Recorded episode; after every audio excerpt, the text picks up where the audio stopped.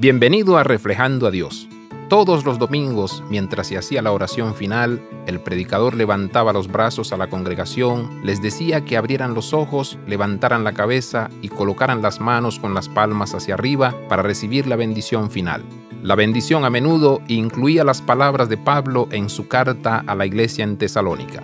Las palabras eran dichas con suavidad, poderosamente y con confianza. Que el Dios de paz te santifique por completo todo tu espíritu permanece intachable, el que te llama es fiel y lo hará. Primera de Tesalonicenses 5:23 al 24.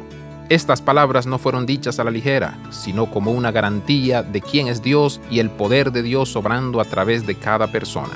¡Qué palabras de ánimo! Estas palabras no son solo un recordatorio del poder de Dios, sino de lo que su poder puede hacer a través de ti.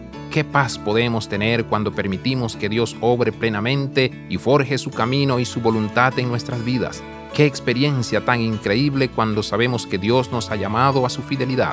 Que al salir vivamos confiando en estas palabras, confiando en que podemos ir en la paz y la fidelidad de Dios.